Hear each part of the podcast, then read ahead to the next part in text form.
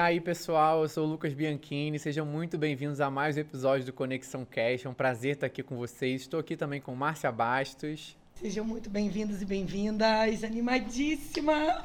O que, que a gente vai falar hoje, Márcia? Ah, a gente vai falar de gestão familiar, gente. Olha, isso é um desafio. A gente tem muito cliente assim, né, Lucas? Muitas empresas que trabalham na conexão vivem nesse contexto de uma empresa familiar, seja na primeira gestão, seja já no processo de sucessão depois de alguns anos.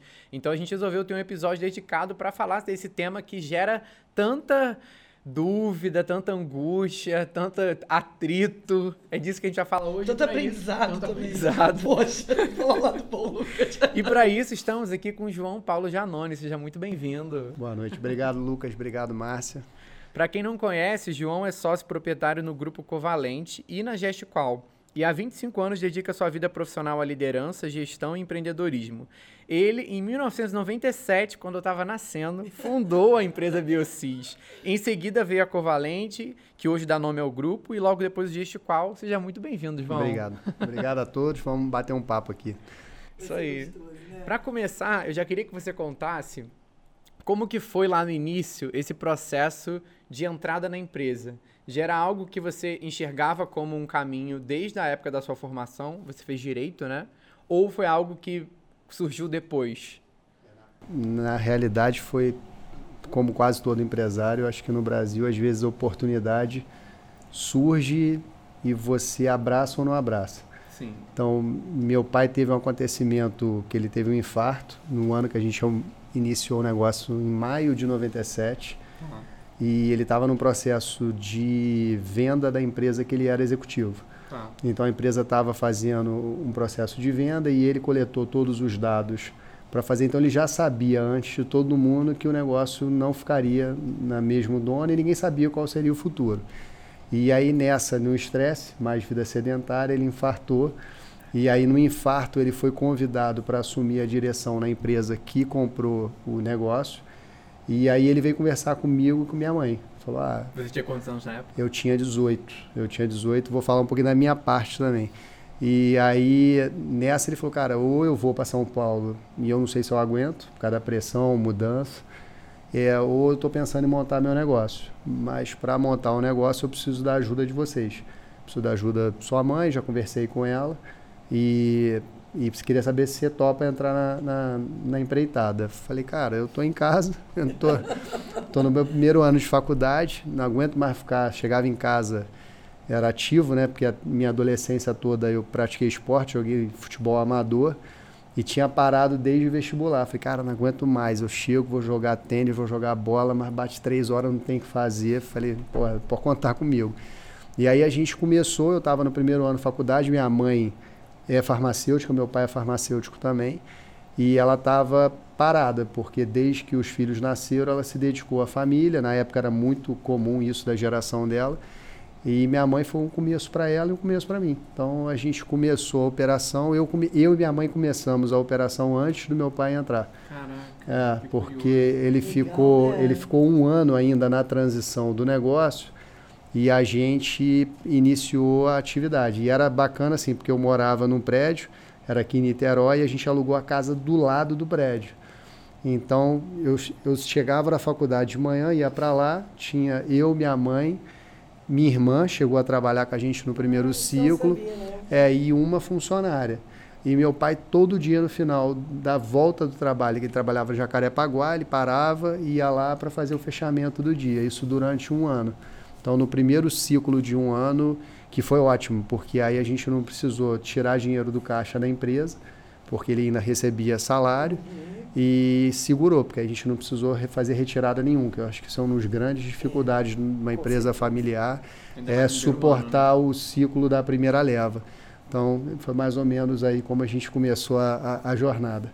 E você, quando entrou, já chegou atuando é, enquanto de forma geral ou você entrou com uma atuação específica dentro da empresa? É, na verdade, quando você essa. Opa, desculpa. É, quando você tem uma, uma empresa pequena, você faz de tudo um pouquinho, né? É, eu brinco lá com os meninos que de quase toda a rotina lá que eles fizeram, eu já toquei algum momento da minha vida, né? Desde o nosso negócio, até para explicar um pouquinho para as pessoas, a gente é uma empresa especializada na área de saúde. Então, quando a gente começou, a gente começou com uma importadora e distribuidora de produtos para laboratórios de análises clínicas. Hoje está mais fácil de explicar, a gente fabrica e vende teste Covid, é, então é, é, hoje todo mundo entende a nossa atividade. Então, nesse primeiro ciclo da importação, que era um comércio especializado, então eu fazia de tudo um pouquinho, fazia desde a parte comercial, compras, financeiro, reposição de estoque, entregador, motorista. Quatro funcionários, né? Era pouca gente, você faz tudo um pouquinho. Então, você, você, aí o bom é que você aprende tudo do zero, né? Você cria os processos do zero, você faz tudo do zero. Você tem a oportunidade de ver a, a operação na, na origem mesmo. Mas você ficou em paralelo fazendo a sua faculdade? Fiquei fazendo. Os primeiros dois anos eu estudava de manhã e começava a trabalhar depois do almoço. Aí, quando a coisa começou a engrenar, eu passei para a noite e aí eu já trabalhava o dia inteiro, ia para a faculdade de noite, parecido com você. Eu ia para o centro do Rio, pegava a barca e voltava 10 horas, no mesmo esquema. Só que eu morava perto das barcas, era mais fácil. Não Legal. precisava vir para RO aqui. Sim, é um desafio. O transporte é. Por isso que eu me mudei também, né, Márcia?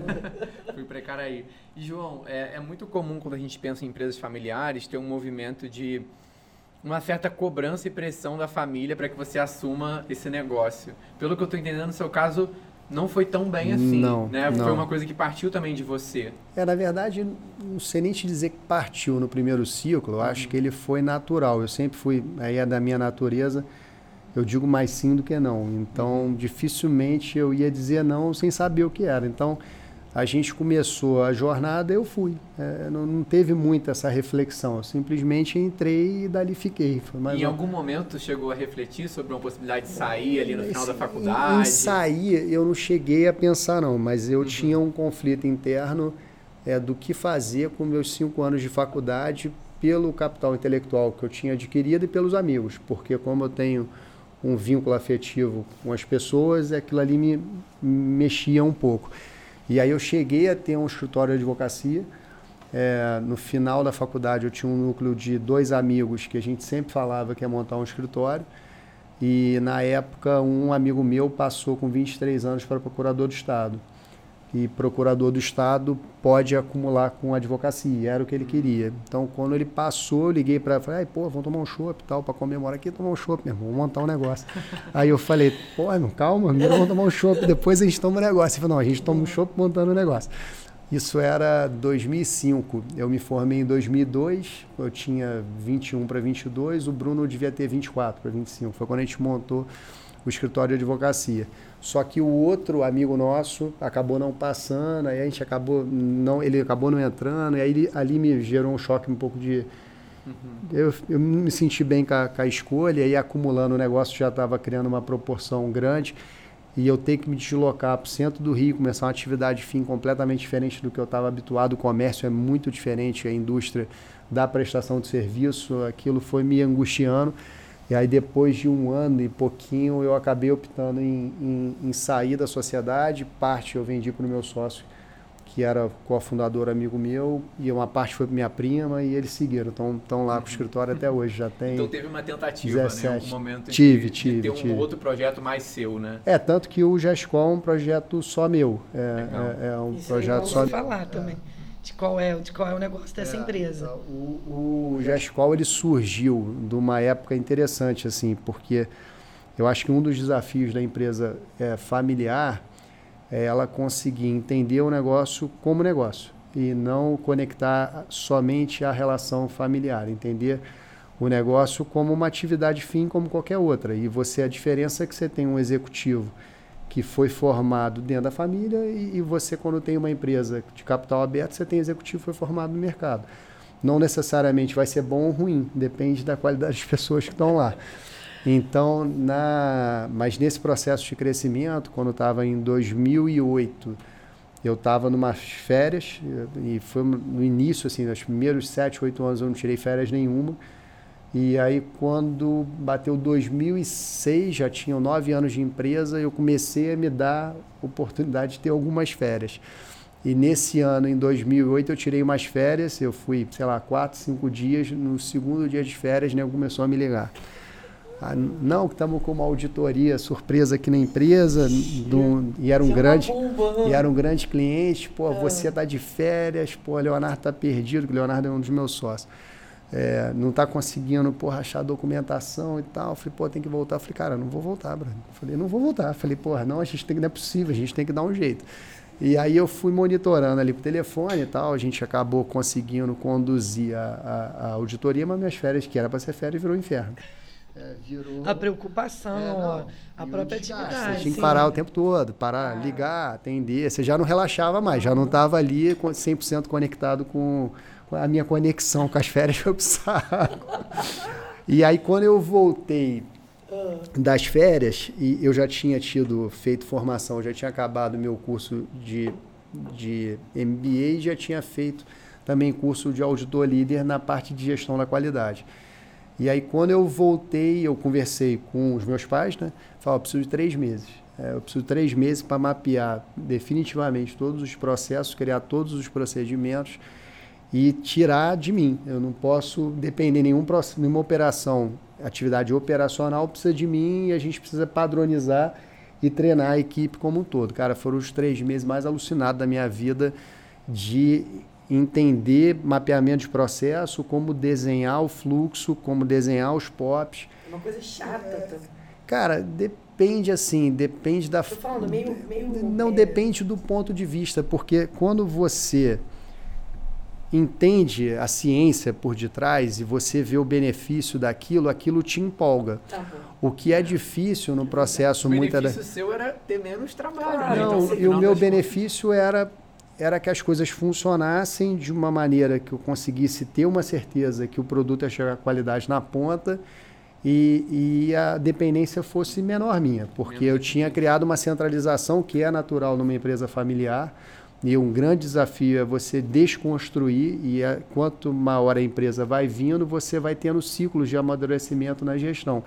E naquela época eu tinha que diminuir a centralização, porque tudo estava girando muito em torno de mim. E, e aí o propósito era esse. Então foram três meses assim que a gente conseguiu mapear 15 macroprocessos que deu mais de 150 fluxogramas Nossa. e 150 procedimentos detalhados.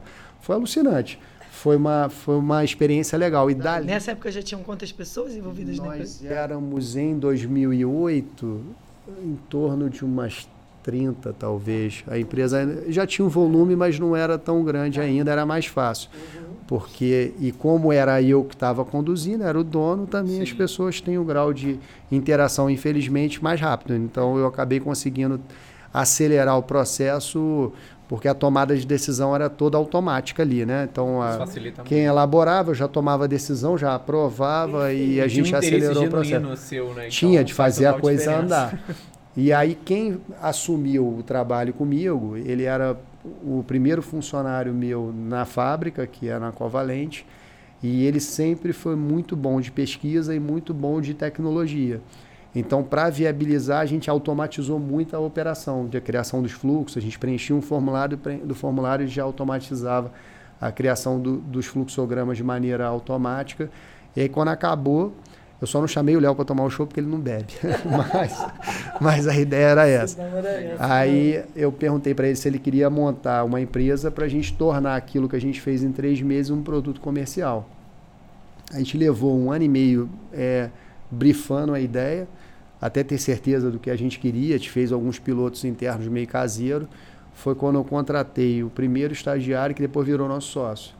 E aí a gente montou um software de gestão para qualidade e o propósito do software é você facilitar e simplificar a implantação dos sistemas da qualidade dentro de empresas de qualquer natureza que tem o propósito de ter certificação ou acreditação. Então, o primeiro laboratório foi a própria é, Até hoje é. Até legal. hoje a gente. E, e, é um lado bom também, porque a gente consegue debugar antes de ir para o mercado, a gente consegue experimentar para saber se ficou adequado. Excelente. Então isso é bem útil. Como o negócio nosso é regulamentado pela Anvisa, a gente tem toda a regulamentação. A gente tem a regulamentação lá de Anvisa, de Ministério da Agricultura, é, Polícia Federal, Polícia Civil, Exército. Então, é, a gente é bem regulado e aí a regulamentação força você ter controle. É, né? ter controle. Sim, e às vezes é muito comum mesmo o um empresário. Ele começa num negócio familiar, ele quer abrir outros negócios em paralelo para poder ter um pouco, né? Porque em algum momento você já domina aquilo ali, né? E aí você quer um pouco mais, né? Eu, eu ou você já pensou em mais negócios não, ou não? Não, não. Ah. Até pela característica nossa lá, a gente empreende dentro do negócio. Então hoje a gente atende um público muito maior do que a gente atendia na origem do negócio. Então a própria diversificação de produto e de cliente dentro do, do nosso próprio negócio é tão grande que já tem uma complexidade natural produzida pela quantidade de ideia que a gente tem lá dentro. Então, legal. E até para o pessoal entender, João, qual é a proporção hoje do Grupo Covalente? Tu consegue passar alguns dados, assim, número de colaboradores, é, é, hoje, principais conquistas, tamanho, vendas? É, hoje a gente começou o negócio, era numa... A gente até, quem quiser depois visitar nosso site lá, era uma casinha de 100 metros quadrados. Éramos eu, minha mãe, minha irmã e, e a Rose, que está com a gente até hoje, que foi a 01 nossa. É, e na época. Ela tem orgulho de falar. É, na, na época nós éramos quatro tínhamos quatro fornecedores que a gente trazia material da Alemanha, da Bélgica, da Escócia e da Coreia. Eram quatro fornecedores principais. E tinha uma abrangência até legal, porque a gente acabou aproveitando o canal de distribuição que meu pai tinha acesso.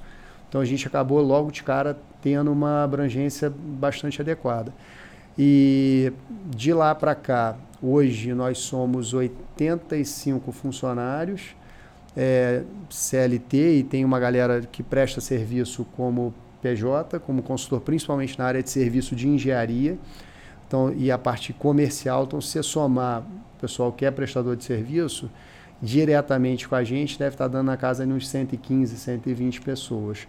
É, Para a nossa operação é até bastante, a gente ainda está no processo de expansão, porque quando eu sempre faço essa brincadeira, laboratório a proporção de laboratório dentro da área de saúde é, talvez seja o menor segmento dentro da área de saúde.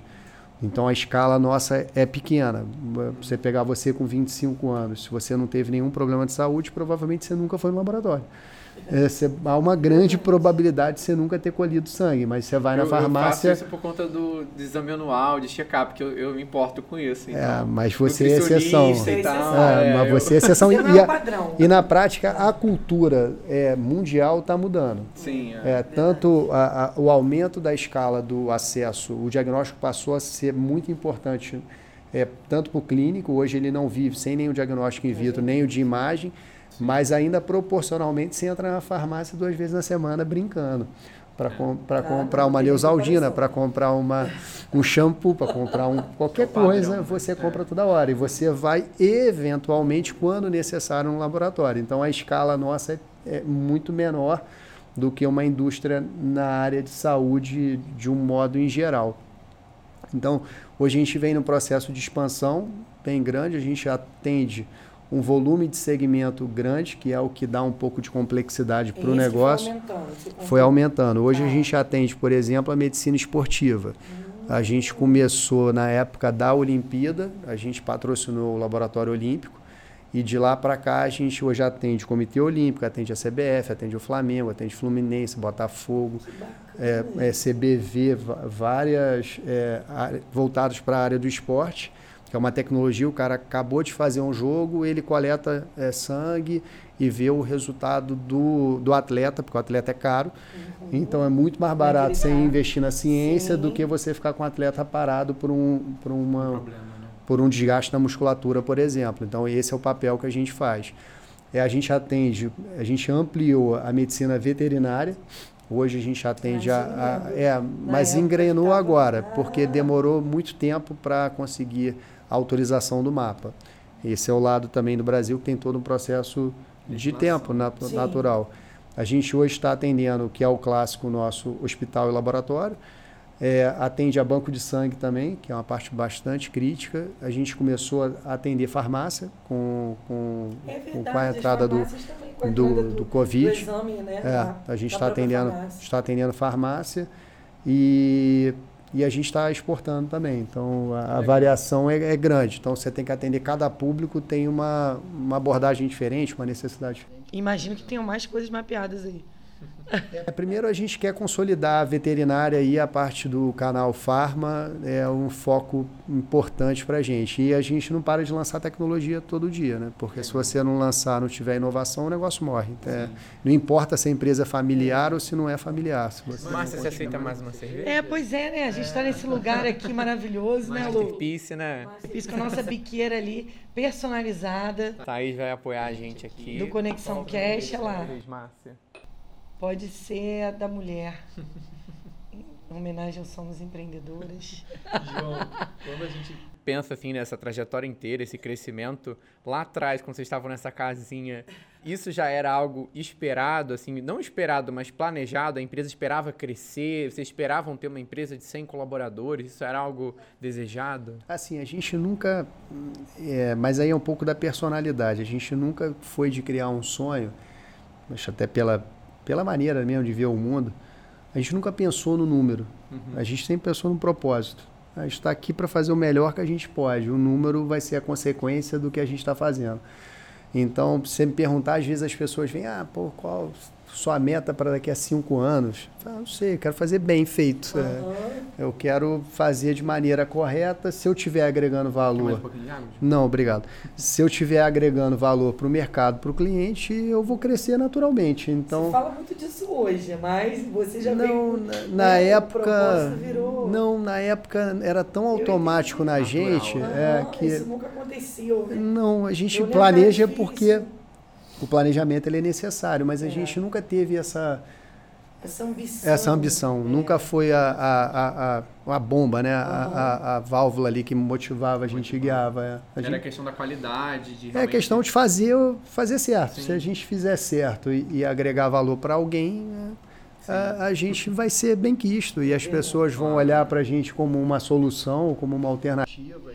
E, e a gente vê isso, que isso é reflexo do time, né? Porque a conexão durante um período foi, o RH também apoiou no RH lá da, do, do grupo. E a gente vê a questão do, de não ter um turnover alto, de serem pessoas que de estagiário viram é, analistas e crescem lá dentro, né? de ter uma liderança que vira, se tornou amiga, que vocês é, convivem fora dali. Vários momentos a gente criava é, um workshop, a gente fazia no sítio deles. Então, assim, uma coisa bem, sabe, acolhedora, gostosa. Então, assim, é, tem, esse, tem esse ambiente, né? Que ele, por mais que eles tenham, e eu percebo muito lá, uma preocupação em profissionalizar tudo, ter processo, ter organização, critério para as coisas, áreas, né? cargos e salários, tudo bem bonitinho, arrumado no, no time, desenvolvimento de liderança, é, ainda assim tem essa coisa que não perde a essência de uma coisa amorosa, carinhosa, de família, de cuidado, né? Então eles comemoram muito junto com o time também, todos eles, vocês têm isso, né? Tem bastante. Isso é muito diferencial, gente. É, um pouco, eu acho assim, são duas coisas que favorecem, né? Eu acho que o lado da empresa familiar, e depois a gente vai entrar provavelmente na parte de conflito e problema que todo vai. lugar tem. E, e, é, e que não, e que não é, a, a, gente não é exceção, né? Tem também, porque são pessoas, né? Sim. São seres humanos. Sim mas uma das vantagens que eu acho da empresa familiar é que o tomador de decisão não muda muito. Então, se você tem uma cultura bem estabelecida, você não tem aquela necessidade do, da troca da liderança, né? Porque a troca de liderança o tempo inteiro quebra a cultura corporativa. E lá dentro, e aí é, entra um pouco lá do, do equilíbrio entre os pares, é, minha mãe, ela é mãe. Né? Então, ela, ela nasceu para ser mãe. Então ela simplesmente ela pegou o lado materno dela e reproduziu para dentro da empresa. Então todo o lado acolhedor e parte do que eu sou também vem dos meus pais, vem muito da minha mãe. Então o lado mais executivo, resultado, cobrança e, e processo do vem do meu pai. Do então e aí eu entrei com o lado da, da lado mais jovem, né? Eu acabei trazendo coisas que eu busquei na, na, no conhecimento acadêmico, é um pouco do papel que vocês fazem aí da, da troca, né? Sim. Então eu acho que uma das vantagens quando é equilibrada a relação entre a família, que eu acho que esse é um desafio, né? Porque muitas das vezes eles se perdem pelas relações familiares mesmo e misturam um pouco das antenas quando você tem uma boa harmonia dentro da família e tem um bom entendimento do papel de cada um e é complementar, que é o nosso caso, a gente tem perfis muito complementares, aí funciona bem, porque você não tem troca, né? Então a cultura Sim. vai se passando e você pega é, essa semana até me marcou muito, a gente está. Me, me, marcou mesmo. Foi o Gesteira que me marcou com o discurso dele. O Gesteira é meu amigo da Márcia. É. É, a gente está. Na no... verdade, né? Todo um case de sucesso. É, exatamente. né, João? O, o, o, o Gesteira, ele me marcou muito essa semana. A gente está num processo lá duro até. Não imaginei que fosse ser tão complexo. A gente está trocando de, de RP. Uhum. A gente está saindo do RP que está conosco há 17 anos e estamos indo para o SAP. Então, ir para um SAP é toda um, uma mudança mesmo, porque a gente está indo para um, um, sistema que é ponta em empresa grande, que, complexo, que é. o volume de empresas familiares que tem SAP é pequeno, não, é, não é grande. Sim. E aí, a empresa que está prestando serviço para a gente, acho que ela não deu a devida atenção no início do processo, e ele me falou na reunião que ele estava com a gente revisando o cronograma para tentar encaixar, Aí ele, ele falou para a menina, falou, ah, a, a, aqui a gente respira produtividade, porque é cultural. A cultura passa lá de cima e, e a gente na, na, na, liderança tática passa para a equipe, então se você não melhorar seu processo, não vai entrar. E aquilo me marcou, que você vê que a cultura vai ficando mesmo. Eu acho que a, a não troca de comando o tempo inteiro, você tem um lado bom e um lado ruim. O lado bom é que a cultura se permeia. Agora, se não oxigenar, Isso pode aí. ser que é. a coisa se perda. Então o desafio pode é. Ser, pode permear uma cultura ruim também, né? Pode, um total, total, total, é. total. O, o desafio é você conseguir manter uma cultura positiva e com uma cultura que acompanha a mudança de mercado, né? Qualquer mercado hoje em dia, o nível de aceleração e de troca é, é, chega a ser quase desumano, né? Porque você tem uma ideia hoje, daqui a seis meses ela caducou, daqui a um ano ela você já é outra e, é, e a vida vai é seguindo. também você, né? Eu acho que você nunca. É, porque às vezes. Eu... Para você, tava ali né, confortável, vamos dizer assim. Só que você também é um cara que está ali, procura mais, estuda, se provoca, se questiona, procura novas tendências, se conecta com mais pessoas para procurar. Eu acho que isso faz a diferença também de você não se sentir, né, é, respeita a opinião das pessoas, ouve sua liderança essas coisas fazem a empresa ter, né, ter uma estrutura diferente. Assim, eu acho que o empresário hoje que não entender que tem que tomar decisão de maneira rápida e tem que estar em constante evolução, ele vai morrer. Ele não precisa ser uma empresa é, familiar para morrer. Ele pode morrer sendo uma Xerox, sendo uma Canon, é, sendo. É, e, se ele não acompanhar é. a tendência, né, uhum. vai vir uma Netflix e vai matar a locadora. Você uhum. tinha lá uma. Qual era o nome da locadora que tinha em toda a esquina? Você tinha uma Blockbuster em cada esquina. Pôde comprar Netflix. Exatamente. É, ele, não enxergou. Então, e não era uma empresa Sim. familiar, era uma empresa já é, numa escala tem, muito Ainda maior. se tem muito estigma da empresa familiar não profissional, realmente é uma realidade se você é. for olhar na quantidade, mas não é é exclusividade da empresa familiar. Não, não. A gente entra em muita empresa que não é familiar, que tem é, padrões, verdade, né? O sucesso ele pode ocorrer tanto numa empresa familiar quanto numa empresa com capital aberto ou com uma, uma gestão de fora, né? Uhum. É, e como fracasso também, né? é, ah. independente. Eu acho que vai muito mais da filosofia e da cultura interna do que o rótulo. Mas é difícil mesmo você matar o rótulo, porque e, muitas das vezes a própria família mistura e ela dá margem para isso que eu ia te perguntar. conversa. Como que você conseguiu como que vocês conseguiram é, tentar fazer essa separação de forma saudável em que eu consigo aproveitar os pontos positivos dessa família dessa cultura desses valores mas ao mesmo tempo não atrapalho por exemplo uma pessoa não conseguir ver futuro aqui dentro Sim. né ou, ou conflitos internos que podem ser gerados? É assim é complexo é, é, é, não, e eu acho que é um, assim, o, o, o, conflito ele é inerente do ser humano. Eu acho que é, ele faz parte da nosso dia a dia. Então você pega, por exemplo, dentro de uma equipe, se não tiver um alinhamento entre a liderança e a equipe, você pode estar numa empresa enorme, porque não, não vai funcionar. Então, o, quando você não tem um bom alinhamento entre a liderança, e, e ela sendo familiar, isso às vezes tem uma mistura, e principalmente eu acredito num processo de transição de geração, deve ser muito mais complexo. Eu não peguei isso. Então, eu já nasci lá dentro. Então, eu acho que um dos maiores é desafios da perpetuação da empresa familiar e que eu acho que é. se perde é na transição de geração, porque o, o, quem chega da segunda geração já chega com uma estrutura pré-estabelecida e muitas das vezes ele vem com um olhar de fora e, e com coisas novas que talvez quem está lá dentro não tenha capacidade de ouvir e entender que ele está tentando mudar para o bem. E muitas das vezes o jovem também não entende que ele tem que dar um time para o outro absorver. Então, essa quebra de choque de geração, eu acho que deve ser um, um problema. Eu não sei o que vai ser daqui a uns anos, se eu tenho duas filhas, se elas vão querer incorporar, mas se elas quiserem entrar no negócio e não tiver no negócio, com certeza isso vai ser um desafio para mim. Eu vou ter que ter uma capacidade de escutatória grande, eu vou ter que saber dar autonomia, mas ao mesmo tempo frear e principalmente quem está chegando por fora, que eu acho que gera um pouco do conflito também, é entender que você tem um conjunto de pessoas lá dentro que são tão boas quanto quem são da família. Então, é. quem está entrando na família tem que provar que merece estar tá lá. Porque é se você não tiver competência para estar tá lá, melhor trabalhar em outra coisa, vai fazer em outro lugar. Cultura, né? Porque acaba, você cria um choque, é. porque você tem uma empresa estabelecida há anos e aí chega alguém que está completamente desconectado só porque é um membro da família, isso com certeza deve gerar ruído e ge deve gerar desgaste. Então, eu ainda não passei por isso, mas né, no futuro. Eles acabaram sabe. dividindo muito porque a mãe ficou na parte financeira, né? Então, é, não era uma coisa que o João né, participava tanto, mais em decisões finais, mas no dia a dia da rotina não era, né?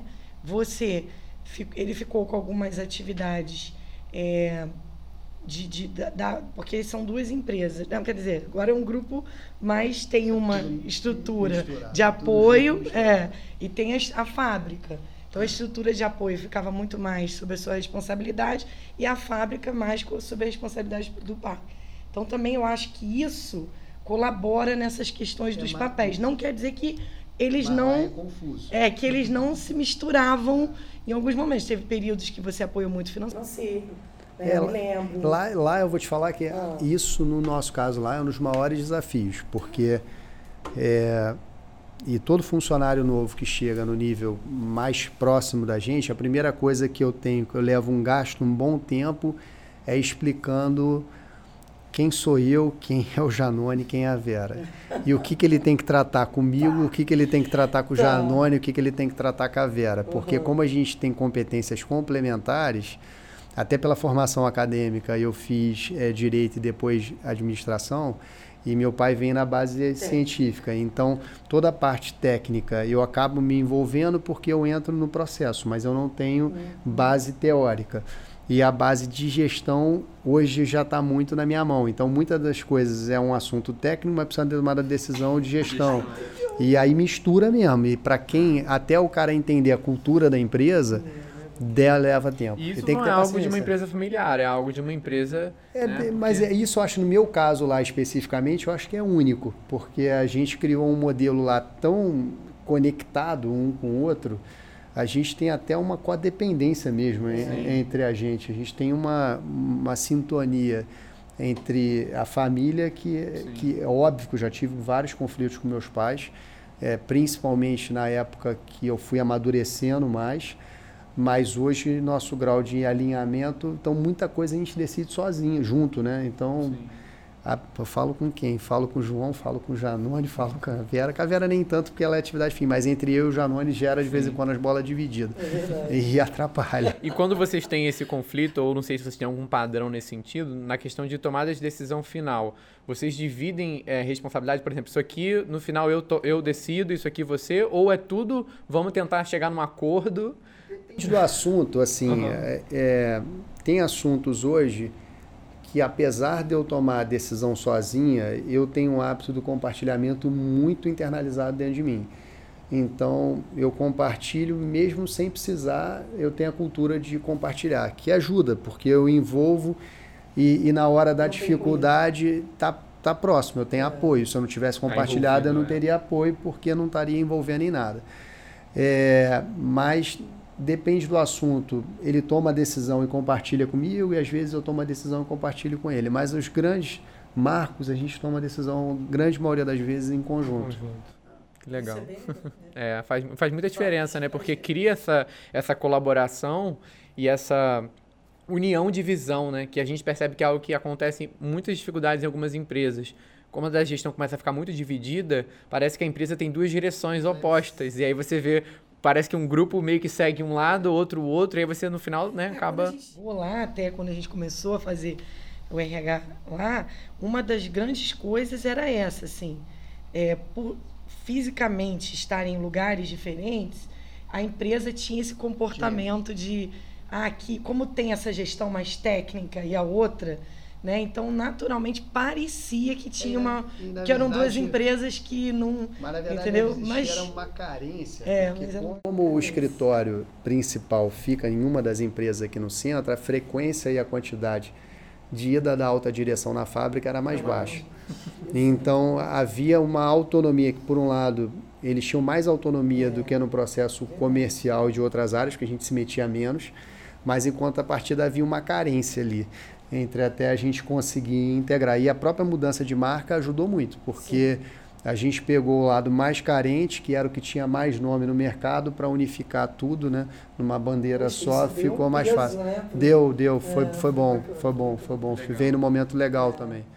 E quando você olha para esse time que está aí entrando na empresa agora, eu sei que você tem muito esse papel de desenvolver as pessoas dentro da, da Biocis e agora do Grupo Covalente.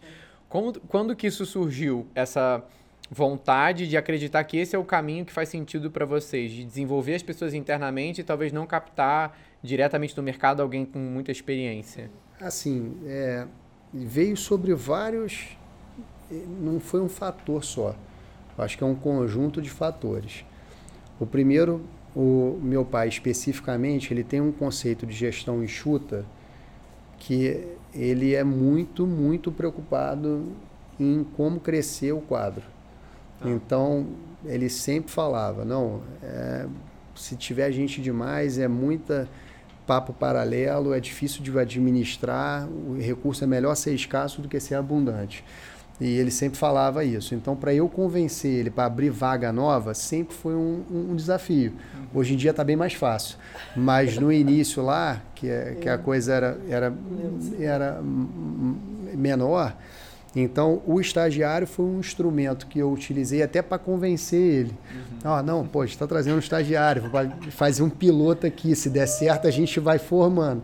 E, e chegava, tinha necessidade, tinha carência, e a pessoa fazendo um bom trabalho, a gente acabava retendo e ficando. Então, isso foi de fato um, um motivo, e que uma estratégia minha de convencimento com meu pai de ir ampliando.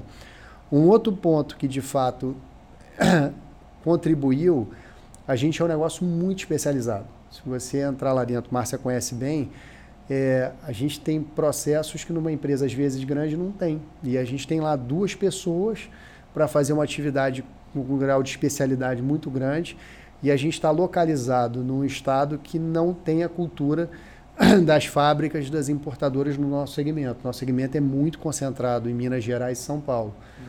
E na época, por um bom período, o trabalho remoto não era algo tangível, ele se tornou a partir da pandemia. É. Então eu tinha que formar mão de obra interna, porque eu não tinha mão de obra especializada disponível. Então, nessa situação, a UF passou a ter um papel importantíssimo na história da empresa. Você pegar a Universidade Federal Fluminense para a gente é quase um mantra lá. A gente tem uma, um, um, volume de pessoas lá dentro que veio da UF em parceria com a UF absurda. Então, o fato da cidade ter mais de uma universidade é que a gente tem a UF, tem a La Salle, La Salle. tem a é, tem o Universo, tem Estácio, tem tem, um tem bastante hoje em dia a Anguera. É. Isso ajudou pra caramba, porque a Legal. gente não está na capital, mas está no local que tem um berço de ciência. E é muito então, estratégico ajudou. pensar dessa forma em desenvolver a pessoa dentro da empresa, né? Acho que no médio e longo prazo é, é algo assim é, e no final, a gente criou... Desafios, é. A gente criou a cultura em cima disso. É. E aí hoje a gente já não consegue manter 100%, porque como a gente já está no nível de complexidade, claro. quando tem alguma troca, às vezes a gente tem que buscar no mercado, buscar. pelo grau até de responsabilidade da gente não ter conseguido repor, mas ainda é muito forte isso lá dentro. Sei lá, talvez 85% da, da equipe foi formada lá dentro. Que legal. boa probabilidade. Há muitos anos. que legal. Até a gente tem é a gente tem um, um, algumas ações lá de RH, acho até que foi vocês que uhum. criaram que a gente de premiação com 5, 10 anos. Que legal. E, e, quando a gente pensa nesse tema de turnover, é um tema muito complexo no sentido de existem diversas coisas que a empresa pode fazer ou não para ter isso positivo. O que, que você acredita que vocês fazem hoje na empresa que é um diferencial para manter essas pessoas por tanto tempo? Assim, pelo, pelo que a gente escuta lá, né? Porque aí acho que eu, eu, eu sou suspeito para falar, né? Eu acho que essa pergunta, se estivesse fazendo para os funcionários, você teria um grau de de confiabilidade é, maior. De, de, de assertividade maior. Mas pelo que eu ouço, a primeira, a cultura ajuda bastante. É, o ambiente é bastante, é, no geral, ele é acolhedor. E a gente não tem, não tem uma cultura de caça às bruxas. A gente tem o foco na solução, não no problema. Então, se tem um problema, ah, errar, vão resolver, porra. É. é, o que tem que fazer para resolver? Não foca, não, depois a gente pensa, esquece ali a pessoa, vê qual é o problema do processo, vamos tentar resolver. Isso, numa sociedade doente que a gente vive no modo em geral, a pessoa se sentir num ambiente acolhedor, isso faz uma diferença. E muitas das vezes você na rua não tem, ali você chega, é uma família mesmo. A gente se apoia, né? Então, acho que isso é um ponto. Um outro ponto que eu acho que faz muita diferença, a gente é muito certinho a gente é bem neurótico com fazer o certo, né? Ser ético, ser correto. Então, quando você pega alguém que no mercado muitas das vezes encontra um ambiente mais tóxico, com o foco no errado, não no certo, chega lá, porra, não, não fica, ah, não, não e, e, ao contrário, ah, porra, aqui que eu quero ficar, é, né? Eu, eu não tenho que ficar, me, é. eu não tenho que ficar desvirtuando meu caráter aqui, porque há um desvio de, de caráter dentro da, das empresas, isso acontece, é, é, é, infelizmente está espalhado. Então, isso acho que ajuda bastante também. E a gente tinha algum, alguns conceitos de RH de tentar buscar pessoas próximas, que o problema de mobilidade na região nossa é, é muito grande. Vocês são de Niterói, vocês sabem do que eu estou falando. É. Então, o cara, para aceitar um emprego na Barra da Tijuca ou ele ficar em Niterói, ele pensa dez vezes antes de sair. Hoje mexeu um pouco né, com a situação do, do trabalho remoto. Trabalho remoto. Mas é, assim vocês são praticamente presenciais. Né? A gente é bastante é. presencial, mas com uma certa flexibilidade. É, a pediu a gente, ó, é. tô enrolado, vou trabalhar Isso. de casa. A gente tem uma certa flexibilidade, mas é, o modelo nosso é mais presencial do que online. Mas tem de tudo um pouquinho hoje em dia. Legal. A gente está chegando no final do nosso papo. Você não fez nem a dinâmica com ele. Do Árvore, né? Eu vou fazer, mas eu ia só fazer uma pergunta aqui que eu queria não deixar de falar, que é com relação à pandemia. Como foi esse período para vocês, assim, março de 2020, voltando lá? E aí perguntando para você com relação, óbvio, a como a empresa passou por esse momento, mas principalmente uma empresa que estava tão envolvida com um, um, fator muito importante desse momento, que é a vacina. Cara, não, nosso é a vacina, né? Nosso o teste, é, é perdão, que é o teste. teste. assim, esse é um... é um bom exemplo, assim, porque eu lembro bem, na minha primeira reação no início da pandemia foi de desespero.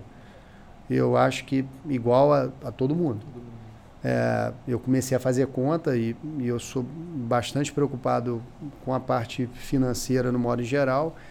O câmbio estourou e a gente tem um, um vínculo com. A gente tem um. afeta muito a variação cambial. O custo de frete aumentou absurdamente, porque a logística no mundo ficou muito cara. E aí eu comecei a fazer conta, falei, desculpa a expressão, eu falei, fudeu. A minha primeira reação foi essa. Eu falei, cara, a gente vai ter que encolher a empresa aqui isso a 50%. Um isso do... em março. É, em março. Em março nas primeiras semanas de março. Semana. As minhas primeiras duas semanas que a gente tomou a decisão de acelerar o processo Fabril e botar todo mundo em casa. Uhum. Para seguir também a quarentena, mas como a gente atua na área de saúde, a gente mas ia eu lembro parar. Que foi afetada essa questão do câmbio até um pouco mas o pico, né? mas o pico não, ele já vinha, ele já, vinha aumentando, ele já vinha aumentando, mas o pico é, veio ali. Aí, aí as primeiras duas semanas eu me prendi no problema. Hum. E fiquei ali, entrei em desespero, entrei em, em pavor mesmo. Fiquei, fiquei realmente bastante impactado, acho todo mundo, porque você estava impactado com a doença, estava impactado com, com a saúde da empresa, o que, que ia acontecer. Medo dos meus pais, como já tinham uma certa idade, entrei em pânico. Na terceira semana para lá, eu falei, cara, isso não é a gente. Falei, calma aí, cara, a gente está dentro da área de saúde, não é possível. Foca na solução, não foca no problema. E aí deu um clique. A gente deu um clique, começou a correr atrás de viabilizar o, o projeto e a gente foi muito célere na, na pandemia, mas muito. A gente, na, no autoteste agora, por exemplo, que a Anvisa liberou no ano passado, a gente foi a terceira empresa a conseguir o registro de produto. Então isso fez muita diferença. A gente, a gente triplicou o volume de faturamento na época do, da pandemia, principalmente pela celeridade, porque foi uma oportunidade para quem foi rápido. Uhum. Quem não foi rápido ficou fora e ficou fora, e quebrou. Teve gente que né? quebrou. Sim, sim. Teve gente que quebrou e teve gente que fez cresceu muito. Tem algumas empresas no mercado que tiveram um resultado muito melhor do que o nosso. O nosso foi muito bom, é, comparado com a média de mercado, a gente ficou muito acima, porque a gente foi rápido. É, e, e, focou na solução. Também, também, né? também óbvio. Tinha, de... tinha. Mas se não, não adiantava ter estrutura né? se você não tivesse celeridade. Sim. Porque tudo muda muito rápido, né? A pandemia tem picos, né? Então, e, e o, o quadro dela é tudo muito rápido. É, eu então, tem essa cultura que ele trouxe que é muito legal lá, que é essa coisa de vamos embora, estamos é. unidos e eu acho que isso movimenta muito, Ajudou né? Bastante. Mesmo que em algum momento ele tenha se sentido aí sozinho, preocupado, e, e eu imagino que todos, né? No, todos, lógico, é. todos nós estávamos. Mas eu acho que tem essa coisa de quando ele falou vamos, Sim. né? A galera vamos. Foi, foi. e você fez essa virada sozinho? Ou Na verdade, foi, alguma... foi um trabalho muito legal, porque a gente já tinha a cultura da tecnologia muito forte lá dentro. Mas a gente começou a implementar os métodos ágeis de maneira efetiva lá. A gente fazia reunião online o tempo todo, e era reunião de pé, 15 minutos online, para mapear os processos, vamos embora, vamos embora, qual era a entrega, qual era a entrega do dia, entrega do dia, entrega do dia. A gente fez o projeto do Covid inicial, deu mapeado formalmente quase 230 ações em 45 dias a empresa inteira. Foi muito legal, cara. Foi muito legal. A gente mudou o mindset da empresa é, por uma percepção. Né? É, mas a, é, é a, a, a, experiência do Covid foi muito disruptiva, porque ou a gente fazia de maneira rápida ou você estava fora. É, é. Aí cria um objetivo muito forte para é, todos. E, era, e uma né? coisa que foi legal e também. ele falou de primeiro, propósito. É, e era muito isso, isso que eu ia falar agora, é. porque como era um problema de saúde pública, as pessoas estavam num nível de engajamento absurdo. Porque, cara, eu estou ajudando, eu estou ajudando. Eles sentiram o valor do trabalho deles. Então, desde a galera que trabalhava lá na, na linha de produção, ao, o alto executivo, estava todo mundo igualzinho, fazia diferença nenhuma. Estava todo mundo tão engajado da mesmo nível, assim. Foi, foi legal. Foi, foi uma experiência bacana. João, a gente tem um quadro aqui é, que a gente tem um lema na conexão que é abraçar árvore é o caralho. Porque a gente sabe que no mercado o RH muitas vezes é visto como a área que abraça árvore, que só quer festa, que só quer curtição. Então a gente sempre pergunta para os empresários que estão aqui com a gente qual foi a ação abraçar que você. Árvore, caralho, o RH que entende de gente. Aqui é RH que é, entende de gente. é, esse é o lema inteiro. é, sempre que um empresário senta aqui, a gente pergunta qual foi a ação que você já viu ao longo da sua vida que foi mais abraçar a árvore com relação a RH. Algo que você viu que, pô, isso aqui foi feito não vale de nada, eu não acredito mais nesse modelo. Ou lá atrás a gente fez assim e hoje não, não, não acredito mais nesse modelo. Algo que para você está ultrapassado aí no RH, que não é efetivo. Deixa eu pensar, complexo. é, que a gente gosta da prática que não funciona, porque a gente está criando um livro de práticas é, disfuncionais. Eu acho bem complexa, porque como você tem perfis diferentes de pessoas, é dificilmente você vai ter uma prática que ela funcione para todo mundo. Exato. Sim. E dificilmente você vai ter uma ação que ela não funcione para todo mundo. é, é, porque se a pessoa ela é mais introspectiva, a outra é mais carente, a outra é mais seca, então você faz determinado movimento com um cara que não gosta de contato humano, Se você faz uma dinâmica, muita interação, eu falo, Jesus Cristo, eu não quero isso. Energia, né? É, mas quando você faz com uma pessoa que gosta do contato humano, ele está aproveitando absurdamente, porque ele está tendo uma interação que num ambiente formal ele não teria. Então você fez uma pergunta para alguém que não. Eu acho que você já respondeu, porque uma, uma resposta é fazer para o público certo, né? Adaptar a ação ao público, que é uma coisa que muitos RHs não fazem, tentam copiar algo pronto atender a todo mundo. É. Você não vai conseguir atender a todo mundo. Você vai fazer algo que tem que atender uma maioria. E tudo bem. E está tudo bem. O papel de vocês, às vezes, ele é mal avaliado, porque quando o executivo ele espera um resultado que ele vai transformar, ele não vai transformar. Quem transforma é a cultura. Você colabora com o processo de transformação. Exatamente. E que é um processo lento. É, é, vocês não vão chegar lá dar um treinamento de liderança, o cara vai ser líder do é. dia para a noite. É. Não vai. então, é, eu acho que o principal, eu né? acho que o principal é isso. Assim, ele tem que entender que o processo do RH é um processo contínuo de erros e acertos, como qualquer coisa dentro da empresa. Você não faz um trabalho de marketing, toda a campanha de marketing que você faz dá resultado. Você não faz uma ação de venda e toda ação de venda Exato. sua dá resultado. Você querer achar que o RH vai ter é. resultado toda hora é ilusão. É verdade. É, é, é doideira. Muito legal. Muito bom.